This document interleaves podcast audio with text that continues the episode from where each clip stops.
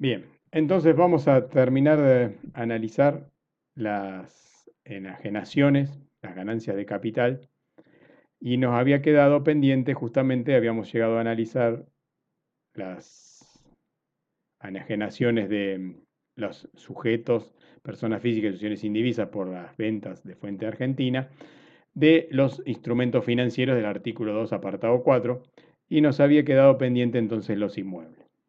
Entonces, los inmuebles, eh, en realidad, esta renta estaba tradicionalmente, era una renta justamente de capital, que no se, salvo las empresas que tenían los inmuebles como bienes de cambio, que para las personas humanas, que son nuestros sujetos del impuesto cedular, estaban fuera del ámbito hasta el año 2017.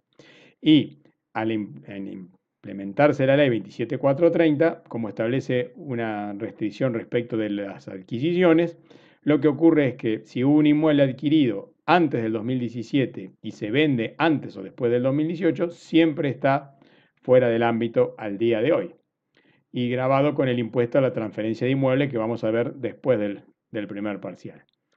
En cambio, cuando nos encontramos con inmuebles que se hayan adquirido desde enero del 2018 hasta la fecha, ahí aparece entonces el impuesto cedular en el artículo 99 antes 90.5 y esa gravabilidad persiste al día de hoy. También la norma, además de incorporar la enajenación de inmuebles, incorporó a los derechos sobre inmuebles. Ahora, la norma no estableció a cuáles derechos se refería, solo estableció que esos derechos tenían que estar adquiridos también a partir del 1 de enero del 2018 y si los derechos fueron adquiridos antes del 2018 para las personas eh, humanas y sucesiones indivisas que no fueran habitualistas, esto estaba fuera del ámbito. El impuesto cedular entonces alcanza a estas enajenaciones de derechos sobre inmuebles. Ahora, si nos ponemos a pensar cuáles son los derechos que podemos transferir sobre inmuebles, nos encontramos que podríamos armar este cuadro. Por un lado, la transferencia de derechos puede ser temporaria o definitiva. Temporaria quiere decir que el propietario continúa teniendo el derecho que cede por un tiempo y es restituido al propietario. Mientras que la transferencia de derechos definitiva es aquella transferencia en la que no vuelve más el derecho a sucedente. Si vamos a la transferencia entonces temporaria, nos encontramos derechos personales o derechos reales. Dentro de los derechos personales tenemos, por ejemplo, el contrato de locación. Yo le cedo el derecho de uso y goce al inquilino y el inquilino terminado el contrato me lo devuelve. Otro es el de leasing, que es alquiler con opción a compra si no ejerce la opción de compra. O el arrendamiento que se refiere al campo.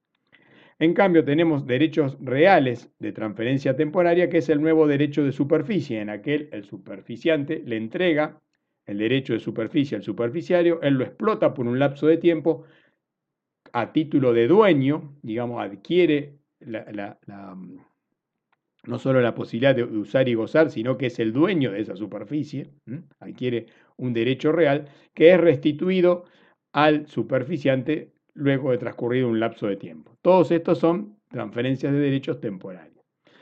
En cambio, las transferencias definitivas tenemos los derechos reales, como la transferencia de dominio, es decir, cuando hay una compraventa de un inmueble, que hay una enajenación definitiva, u otros derechos reales como el usufructo, la anticresis y los derechos reales de garantía.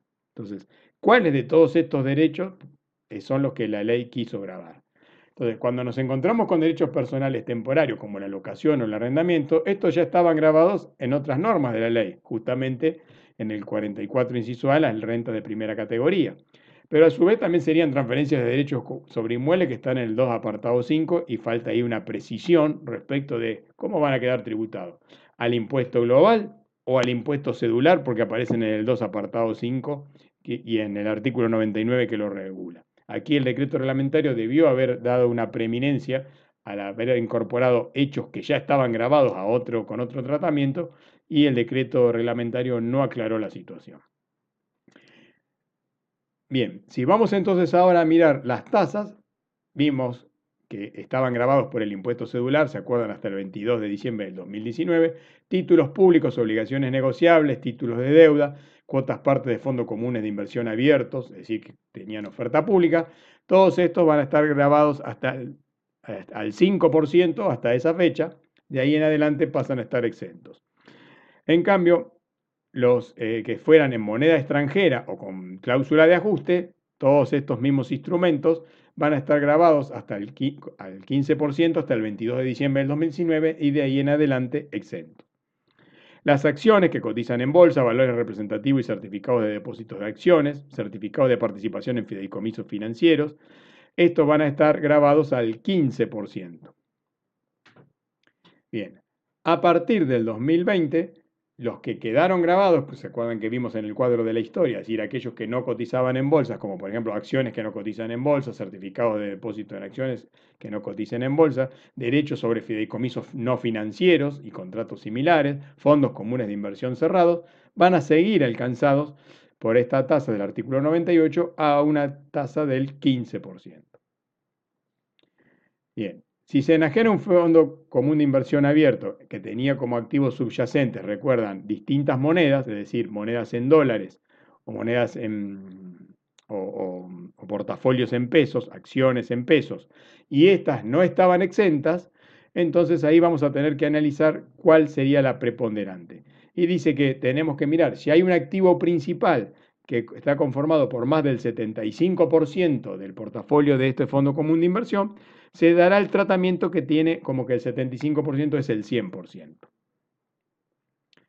Bien, ahora, si nos fuéramos a mirar todas estas enajenaciones en sujetos del artículo 53, inciso A a E, en los sujetos empresa, todos estos resultados también están alcanzados, pero a la tasa del 30%, no al impuesto celular. Y después del año 2021 van a estar al 25%.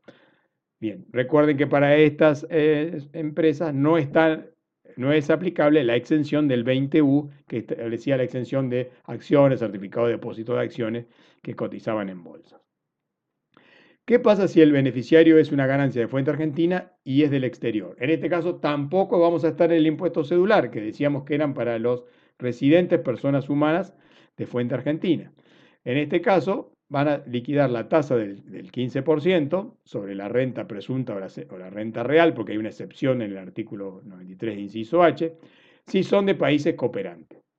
En este caso no importa si son o no de una baja tributación, solo alcanza con que sean cooperantes. Si son países no cooperantes, la tasa que se va a aplicar en vez del 15% va a ser el 35% y no va a bajar eso al 30%, aunque sea un sujeto empresa.